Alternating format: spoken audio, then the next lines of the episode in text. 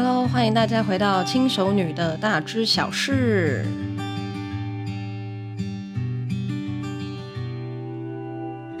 减脂绿茶跟代谢小子本月份都有很特殊的优惠，如果有兴趣的话呢，欢迎私讯我的 IG。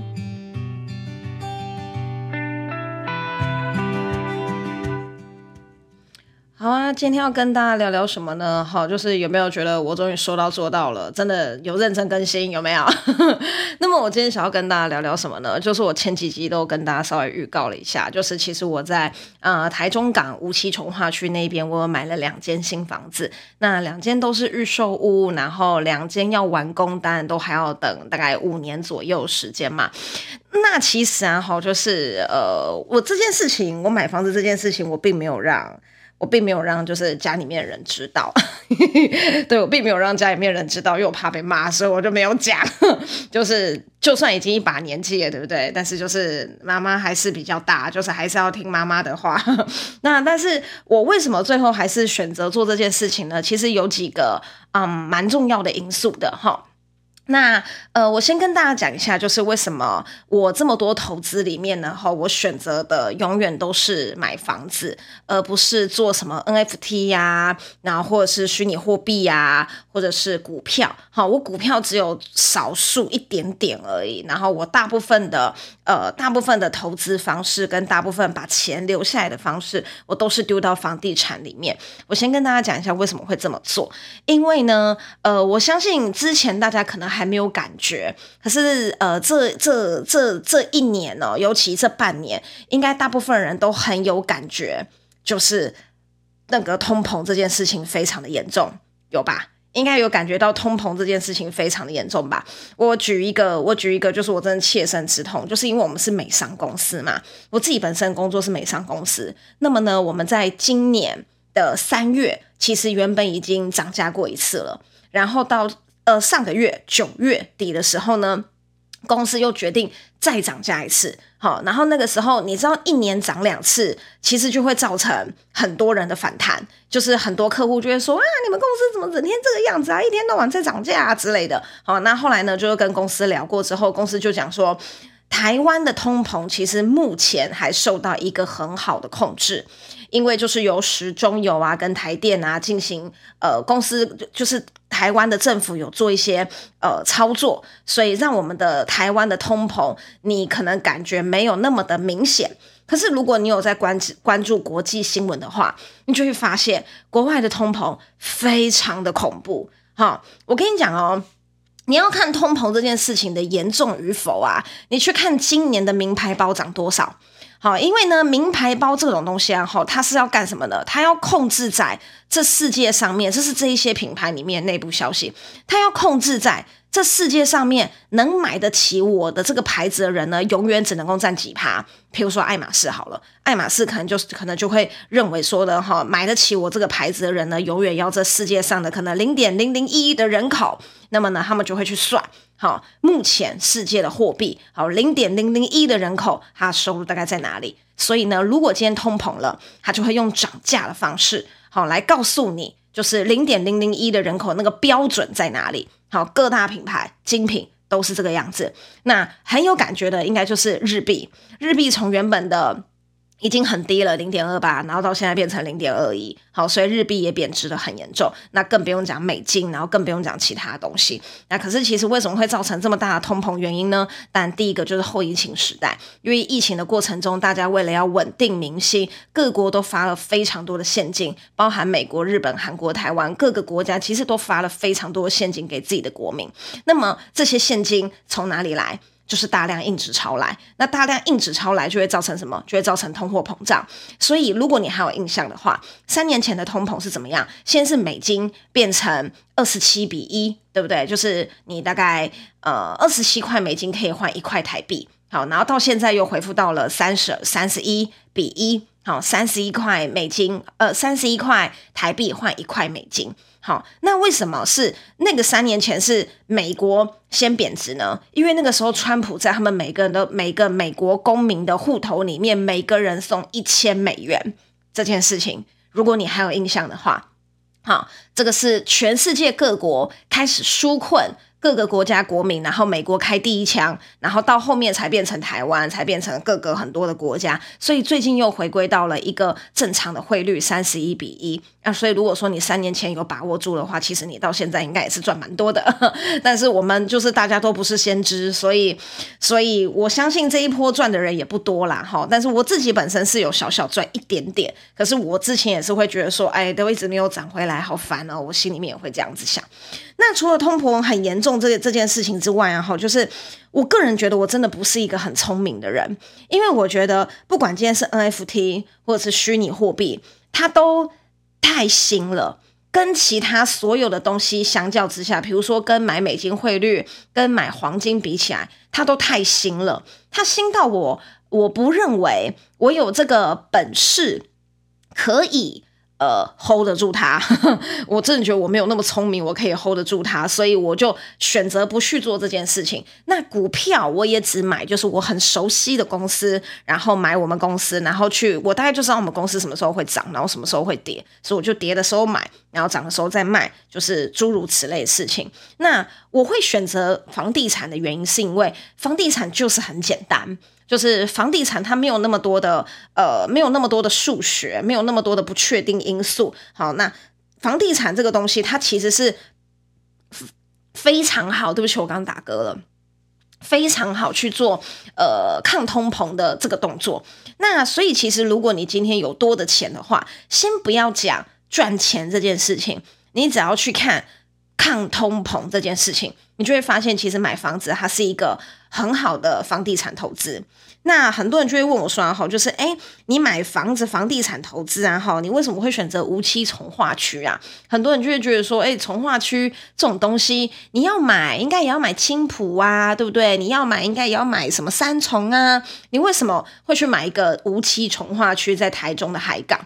好。那我跟大家讲一个最直接的哈，就是 青浦买不起，然后三重呢，好，嗯，也不一定买得起，好，因为这两个地方的重划区，三重重化区跟青浦重划区，它已经是一个人人皆知，就是发展很好的地方，一个投资机会就是这个样子。一个投资机会，当每一个人都知道的时候，它已经没有投资的价值了。所谓的投资房地产投资能够赚钱这件事情的话，你必须要在呃，你要必须敢赌，好，你必须要敢赌，就是赌这个机会，它未来有可能会变成像青浦，未来有可能会变像三重重花区这个样子。好，那其实。嗯、台湾目前大大小小的重划区大概有十来个，然后目前除了青埔跟三重是发展的比较完善之外，其他有很多都还是属于呃正在开发的一个一个状态哈。那呃，我想要跟大家聊一聊是，我为什么最后选择了无期重划区？其实我那时候决定要买无期重划区的时候啊，哈，我台中的朋友。哦，全部都骂我，我台中的朋友全部都骂我。他说：“为什么呢？因为其实如果你是住中部的人的话，你就会知道，其实无期从化区很偏僻。好，因为台中热闹的地方，好是在台中市中心，然后最多多了一个中科，然后跟最近可能豪宅区就是南屯，然后或者是你有听过七期，然后或者是你有听过呃那个绿园道这一边哈，那这一边都是属于市区，然后跟呃中科的这个地方都是。属于很热闹的地方，那么呢，呃，无期从化区，它到市中心呢，大概开车好，大概要四十分钟左右。目前。目前开车大约要四十分钟左右，有的人就会讲说，哎、欸，四十分钟很久、欸，哎，四十分钟可以怎么样？你知道吗？四十分钟可以从台北到桃园，好，然后四十分钟也可以从宜兰到台北，所以其实很多人就会说四十分钟很久。然后呢，再加上台中港那边，因为靠近港口，它真的很靠近港口，好，东北季风很强烈，很多人就会觉得很冷。那交通的话，就是我刚刚讲的，就是要开四十分钟。那除非是当地的住户。然后或者是有人在附近工作，不然大部分的人是不会在台中港买房子的。然后很多人听到我在那边在那边买，大家都骂，哎，真的是笑哎。他想说那边现在就是一大堆财团入驻，对不对？一大堆建商入驻，然后一大堆人在那边卖房子。可是那边就是晚上去，很像鬼城啊，很空哎，什么都没有，好不好？买在那边会赚钱才有鬼，好不好？但是我跟你讲哦。买在那边会赚钱才有鬼，这句话呢，如果放在三十年前，好，大概就是买林口的人会听到这样子的话。然后这件事情呢，如果放在十年前，大概就是买青埔那边的人会听到这句话。好，所以其实你说，那那你说买在那边会赚钱才有鬼。可是如果你看你三十年前，好，你有买在林口的话，哇，你现在应该真的不得了诶。如果说你十年前有投资青埔的话，你现在也是相当的不得了。如果说你最近有去青埔看的话，你就会发现青埔真的已经发展的十分的完善。那你说，诶，那你敢保证百分之百就是无期重划区一定会？呃，会一一定会就是有这样子的规模吗？有没有这样子的规模？其实我也不敢打包票。那可是其实我看到的是什么呢？我看到的第一个就是奥莱，好，因为三井奥莱在那一边。然后在第二个呢，哈，我看到的是海参馆，海参馆接下来明年也要开幕。然后呢，再加上我看到的，的确是各大品牌的建商全部通通在那边买地。那全部通通在那边买地，也不代表什么。哦，但是其实你就只要想一件事情，为什么你家隔壁大财团不要来买地？我住在宜兰东山，对不对啊？为什么我的旁边没有大财团要来买地？然后为什么大财团要在这边买地？是不是这边的机会就是大过于我家旁边呢？对不对？好，然后是不是这一边的呃未来看涨的看涨的能力也比我家旁边哦，你家旁边还要来得好很多呢？好，那其实呃我自己本身呢、啊，好，因为我自己本身是南投人，那我自己本身是南投人说，说其实我自己觉得我也曾经犯过嗯很类似的错，好，因为买房子这件事情啊，你真的不要去问当地人。为什么你不要去问当地人？很多人说，哎，买房子为什么不问当地人啊？就是因为当地人最知道当地的情况啊，所以买房子一定要问当地人吧，对不对？哈，我就举几个例子给大家听。就是第一个，我自己本身是南投人嘛，然后呢，约莫呃约莫三年前吧，对，差不多疫情前三年前的时候，我有一个朋友。好，就问我说：“哎、小梦，你们家那边去台中近不近？”我说：“很近啊，因为我家后面有一个交流道，直接上国三，然后国三一路开到台中，大约三三十分钟左右，你大概就可以到，你大概就可以到台中高铁，然后四十分钟，你大概就可以到台中市区。好，然后呢，他就跟我说：‘那你家附近的那个新房子，因为他就输入我南头家附近，他说。’那个新房子大概要一千两百多万，你觉得可以买吗？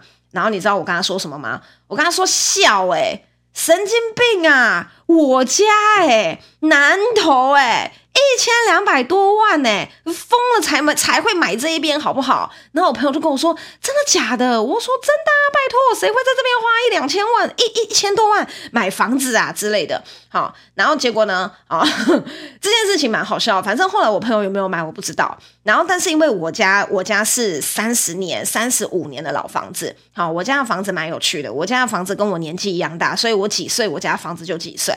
那我家的邻居对面原本住一个地方检察官，后来他搬走了，他就把他的房子卖掉。好，他的房子呢比我们家的房子大概大五岁左右。好，所以他的房子约莫已经四十年了，南投四十年的老房子。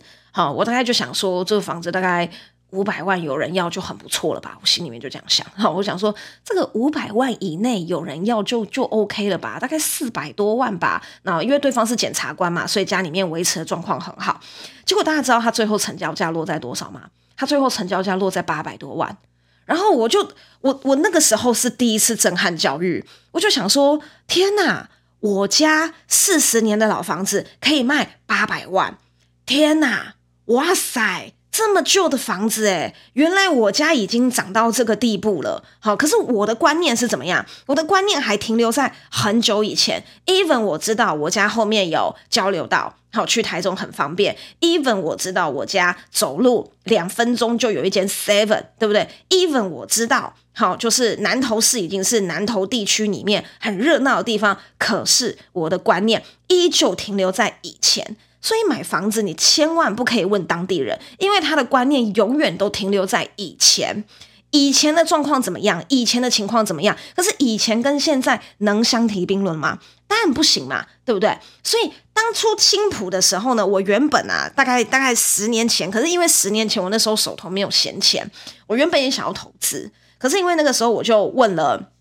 呃，当地的当地的那个桃园人，因为我那时候本来想要叫我妈投资，我就问桃园人，然后他们就讲说神经病才会买那边笑诶、你知道同样的话哈，神经病才会买那边，那边有够偏僻的，生活机能有够差的，真的是谁买在那边谁可以笑好不好？可是大概十约莫十年前，大概还没有十年哦，就最多十年左右，青浦大概一坪大概十出头左右而已。哦，哎，不用，好像没有十年呢，好像不到十年，好像七八年前而已，还怎样的？大概十到十左右，还没二十，然后快要二十的那个时候，然后所有的桃园人都说买在那边是神经病才会买在那边，买在那边是笑诶，这样，然后到现在青埔，到现在青浦，对不对？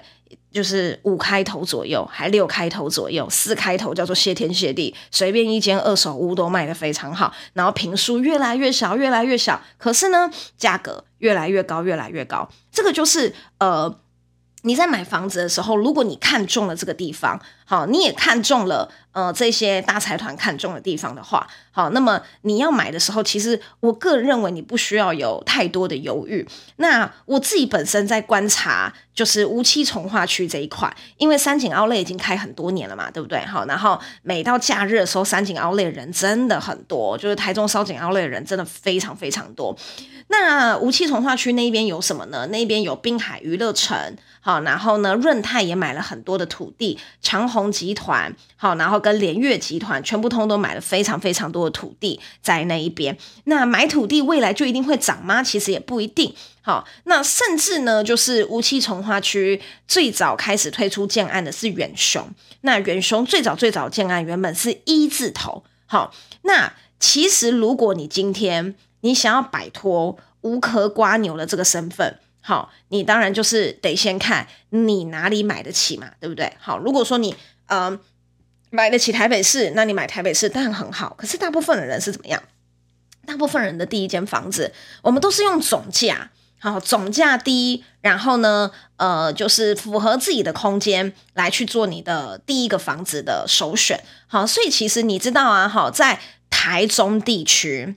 除了梧栖这一边，哈，已经没有二字头跟三字头的房子了，这是真的。就是不管你要去南屯或是市中心，还要去哪里，你已经没有一字头也一字头，你也不用想了，因为吴奇从化区这边已经没有一字头了。你要找到二字头的房子，在台中市，在在在台中这一区块。其实已经是非常困难的一件事情了，所以有人问我说：“哈，就是哎，你为什么我一定要投资在这边？就是哎，我也只投资得起这边呐，其他地方我也投资不起了啦。”那我自己个人的观察呢，哈，从一字头到二字头是最困难的，对，就是一字头到二字头这段时间可能会非常的久。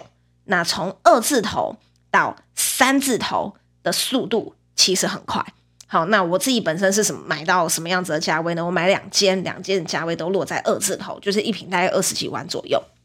那这个时候，这个时候就是，我就眼睁睁的看着它现在已经到三开头了。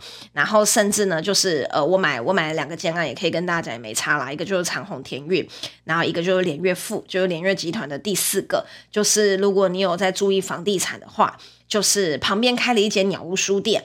好的的那个建案，好，就是连月富，就是连月的第四个。那他那边的就业人口各方面，其实我根本就是并没有那么的 care。对，我其实并不是那么 care 这件事情，我比较 care 是他未来的交通。那他未来的交通，然后其实当然第一个，呃，有在盖捷运，捷运真的是最慢、最慢、最慢的嘛，对不对？好，但是捷运完工之后呢，它是直接呃串联到台中市区，直接到台中港道，从连接台中港到台中火车站。好啊，我跟大家讲，你哪边你大概就就有概念了啦。那个风力发电厂那一边，你大概就会知道说，我现在讲的无区重化、无期重化区的位置在哪里。好，就是在风力发电区那一边，就你你讲真的讲，你应该就知道，真的很偏僻。哈，但是没有关系，我就是相信他后市看涨。那再来呢？哈，嗯，它还有另外一个，就是国道四号的丰潭段。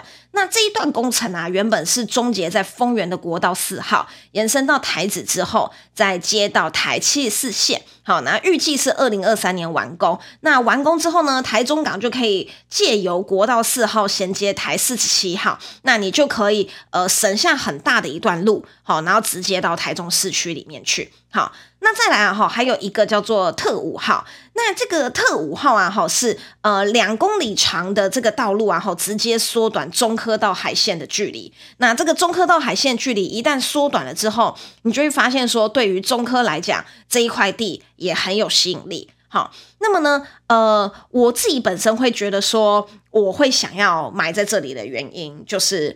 未来我有没有我有没有可能回中部这件事情也是呃也是打一个问号。也许有一天我可能心情好，好觉得台北实在太阴冷了，我住不习惯，我想要回中部阳光好的地方，每天都有满满的阳光，然后又没有像高雄那么热的地方，对不对？我可能就是呃有可能也会搬回中部，谁知道呢？对不对？那么呢，我自己本身在看这些建案的规模，还有它的设施，并不是说我这个人。很重公设还是什么的，而是就是任何一个人都会想要住在一个好的市区里面，对吧？任何一个人都会希望有一天可以住在一个好的市区里面，一个一个好的好的建案里面。那这个好的建案里面呢，哈，可能包含了它的建材，包含了它的管理，包含了它的造景，包含它的周遭。那么我自己本身最期待、最期待、最期待的就是我买的就是。呃，鸟屋书店的这一个连月赋，就是连月第四期，好，我都叫直接叫鸟屋书店了，因为鸟屋书店就直接开在它旁边。那我自己个人觉得鸟屋书店逛起来的感觉比成品还要好，然后我自己本身也很喜欢鸟屋书店。那我印象很深刻的是，我之前呃去七期的时候，去七期我朋友家，我朋友怎么都那么有钱呐、好羡慕哦。反正呢。我朋友家呢在七七 那边，然后我就印象很深刻。七七那边有一间鸟屋书店，然后用走路就会到，有一个很大的公园。然后我就跟我朋友说：“哇，住在这边的感觉好好哦，有很大的公园，然后大家晚上都会在那边遛狗狗，然后你可以拿一个软垫，直接在草地上面野餐。”然后呢，无聊累了，你就去逛逛鸟屋书店。然后呢，我朋友就跟我说：“对啊，我整天去鸟屋书店啊，就是它里面所有东西，就是他三不五时就会去那边看一看、逛一逛，他觉得很舒服。”然后我就说：“我觉得住在这边的感觉好好哦。”然后我朋友就跟我说：“买啊，多少钱？多少钱？多少钱？”然后大家都知道台中七期超夸张的嘛，对不对？五六千万，有的甚至破亿，到底谁买得起呀？又不是每一个人都跟他们一样有钱。那么连岳父。他给我的感觉就是这个样子，就是他旁边就是一个鸟屋书店，然后接下来未来附近有公园，好，然后我家就在旁边，好，然后我无聊工作结束想要去走一走逛逛，我就可以去旁边走路，真的是走路，大概十步三十步左右就可以抵达鸟屋书店的那种感觉。那有的人会讲说，吼啊，你之后那个工作啊，或是交通什么的，啊，那边都一定会很塞啊，怎样怎样怎样的，好，然后再尤其又是我那时候去看房子的时候，就是我没有开车去，我是搭。搭搭客运到，然后再搭计程车，然后你知道计程车司机就是全台湾最优秀的人嘛，对不对？就是计我我都这样讲，计程车司机啊，计程车司机就是全台湾最怀才不遇的人呐、每一个计程车司机以前都当过大老板呐、每一个计程车司机以前都赚过大钱呐、每一个计程车司机哈都是了不起的大人物啦。就听他们在那边嘴，那真的觉得计程车司机好嘴哦，好烦哦。有的计程车司机就是这个样子，会一直把他以前讲过的丰功伟业，然后加油添醋讲给你听，他讲的到底是真的还是假的，根本就没有人知道。然后计程车司机沿路上面就在那边讲说哈啊，就是白痴才会来这边看房子啦。哦，我跟你讲，你们都买贵了啦哈，那个贵的要死，到底谁会买？你晚上没有来过，这边都很黑，好不好哈？这边什么都没有，好不好哈？啊，就一直在那边叫。好，那就在我前面刚刚讲的，如果今天这个这个这个。这个涨幅好，然后跟这个商机，这个投资的标的是每个人都已经认为它一定会涨了，那么这个时候的你也买不起了。那所以在这这之前，我要做什么事情？我就是要自己做很多功课，我就是要自己做非常多的功课，然后我自己凭我自己的感觉来问我自己。五年后它会不会涨？因为这个房子盖好，全部都是五年，我买的都是预售屋。那么我跟大家讲一下，就是并不是说我自己买了，然后我要大家去买，然后我想要赚这个钱，没有，我大概五年内我也不会把我手，我也不会把我手上的这两间卖掉。我觉得我说不定很有可能等它盖好了，自己住一段时间，我才会卖掉，都有可能。如果不知道。那我跟大家讲一下，就是当初我我我真的看到，就是嗯。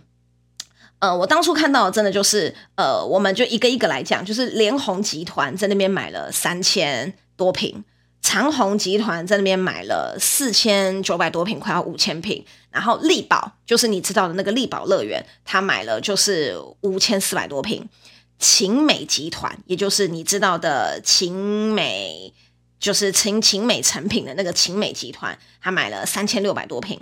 保家建设哈，你可能不喜欢保家建设没有关系哈，但是保家建设在这边买了一万八千多平，然后远雄集团在这边买了一万九千多平，然后润泰集团在这边买了一万五千多平，然后联越也就是我买的这个，他买了一万四千多平，好，这个平数啊，它绝对全部都会拿来盖房子吗？不知道，不确定，好，他会盖商场、盖房子吗？都不知道。他有可能会盖什么？盖一个商场，然后让别人进驻吗？有没有可能？有可能，谁知道？但是这一些人就是已经先把这些土地都买好了，全部通都买在那边了，对不对？那全部通都买在那边，就代表什么？代表他可能看好五年后的发展，可能看好十年后的发展，可能看好二十年后的发展。对，那有的人就会讲说，哈，二十年后你的房子都旧了。但是你要想一下哦，房子这种东西，它真的就是。旧跟新，好，当然它会有一个很大的价差。但是二十年后它是旧房子了，没有错。可是二十年后的币值跟现在的币值相比，你觉得呢？也许它二十年后已经是一个很旧的房子了。可是这几年的物价通膨，难道二十年后它还会是我现在买的这个价格吗？绝对不会，对不对？那说不定有可能那个。那个不知道大家有没有看过那个西班牙有一个人，好像说什么回到未来，回到未来的西班牙人。那个回到未来西班牙人他说什么？他说未来好像十什么五十年后吧，还几年后，台湾会变成日本的一个领土，对不对？好，就是也有可能啊，对不对？说不定台湾到最后就变成日本的领土，说不定我的最后这个房子最后要用日币来卖出，也有可能，谁知道，对不对？但是。但是买房子这种东西，他买的就是一个前瞻性跟一个抗通膨。如果说你把抗通膨这件事情算进去的话，买房子绝对就是一个稳赚不赔的投资，你很难真正的把它赔掉，除非你买到是那一种就是就是真的很衰啦，可能就是。那个海沙屋啊，对不对？然后或者是这附近发生了什么命案啊，或是什么之类的。像像我知道的是，我知道是，就是头城那一边，就是宜兰头城那一边，很多的投资客房子卖不掉。为什么投资客房子卖不掉？因为头城那一边呢，哈，还有土地卖不掉。为什么呢？因为头城那一边有一个兰阳博物馆，不知道大家知不知道？然后兰阳博物馆呢，盖得很矮，就是平平的。哦，盖得很矮，平平的。然后呢，头城那一边有一个很高的、很高的、很高很高的建案，叫做世界湾。然后那时候世界湾刚盖好的时候，就在蓝牙国博物馆旁边，很笔直的那一栋。哈，那时候刚盖好的时候呢，非常多的环保人士抗议，然后跟联署，然后说呢，这么高的高楼会破坏宜兰的自然景观，所以不应该就是让这一种高楼大厦继续在宜兰。就是建立好，所以那时候，而且而且那时候很有趣，那时候连署全部通通都是外地人，全部通通都不是宜兰人，因为宜兰人自己本身是很希望头城那一边可以好好开发，变成一个海滨度假村，好，然后但是呢，就是因为政府抵押不住群众的连署跟抗议嘛，对不对？好，所以他就是紧急通过了一个，就是头城的从化区，头城那一边的从化区的房子后面盖的。都不可以超过四层楼，所以你会现在看到，呃，头城重划区那边的景象有一点诡异，就是高的房子大概就那五六栋，然后其他地方全部都是空地，就想说这空地也空太夸张了吧，连个 seven 都没有，真的是很空的，就是杂草丛生那种空地哦，大概就只有大概五六栋大房子在那边而已，其他全部通都是空地，然后你就想说啊，这些空地到底摆在这边要干嘛？然后什么东西通都没有盖。但其实他们在干嘛？他们其实在等，他们在等四层楼的这个建案的这个法令就是取消的那一天为止。好，但是如果说你是一个投资客，你不是像集团一样，你手边有非常非常多的钱的话，那一般投资客你就等于说你被套牢了，因为没有人要买，没有人要买这个就是现在法案不明的法案不明的从化区。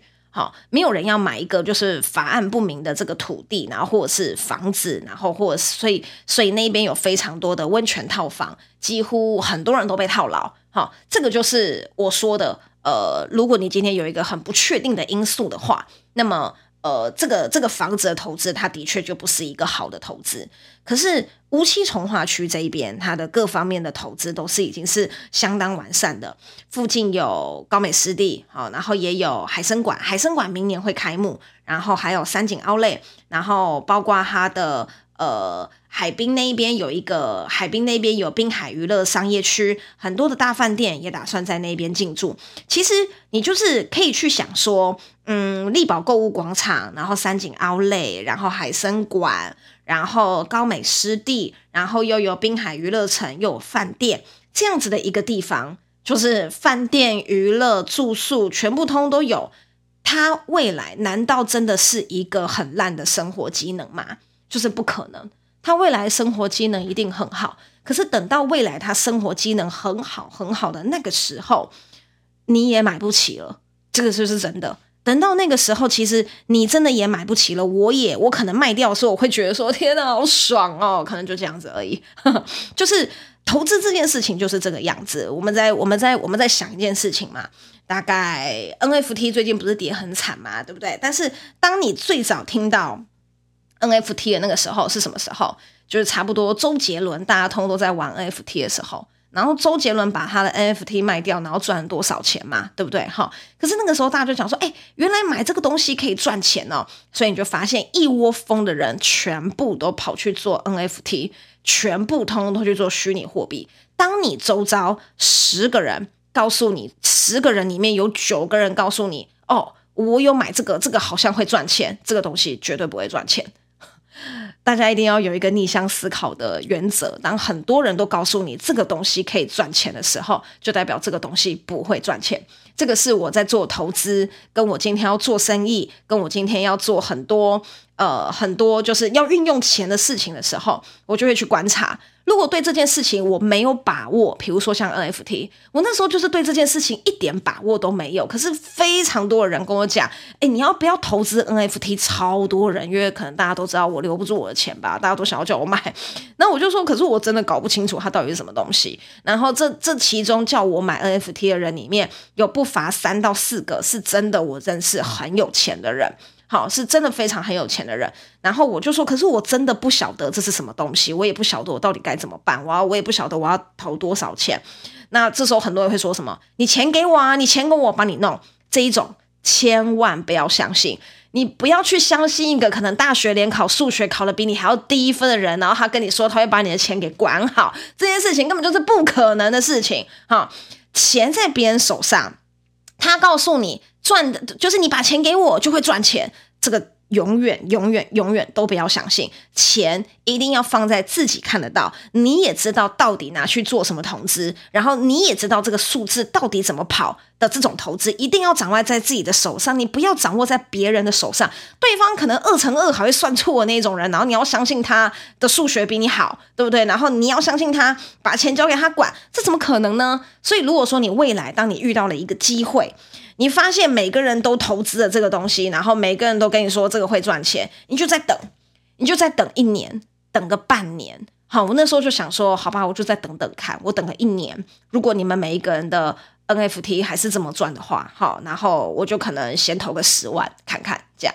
结果不到半年，NFT 就怎么样，死的死，逃的逃，一堆韭菜被割得要死要活的，对不对？好，那房地产这种东西呢，其实跟呃，NFT 它就是不太一样，它就是你完全看得到的东西，你可以凭你自己的想法。好，跟你自己就觉得它就是一个很完善的生活圈，它就是所有人都已经，所有的财团都已经进驻了。那么现在我要不要进驻？我要不要买一个五年后机会？好，你问了当地人，你发现他们不知道。好，然后你问了周遭人，发现然后他们也不觉得这会赚钱。那我反而觉得，嗯，还蛮有机会的。对，我反而觉得还蛮有机会的，因为代表什么？因为代表现在只有财团看到，跟少数的人看到。那么，如果我愿意当那个少数人的话，这个机会也许五年后我就可以就是赚一些赚赚一点点钱。也许五年后我可以呃借由赚到了这一笔钱，再帮我自己的房子换一个大一点的房子，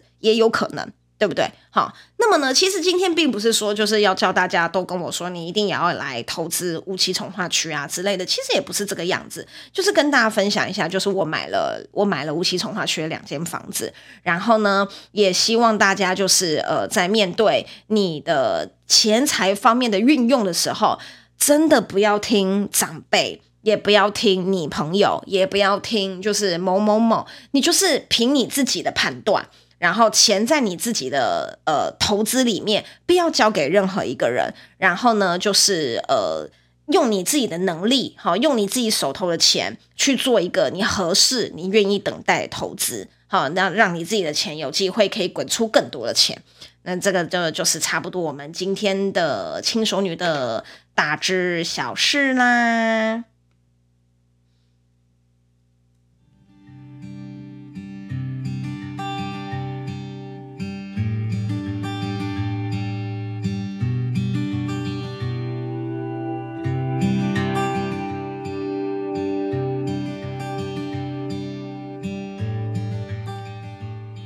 我记得我前几天最后一次问我的房仲的时候，因为我已经把头期款交出去了嘛，对不对？我问我的那个代销售，他是说现在一瓶已经开到三十七还三十八，那林月富真的做得很漂亮啦。如果有兴趣的人的话，我是蛮建议去看看的。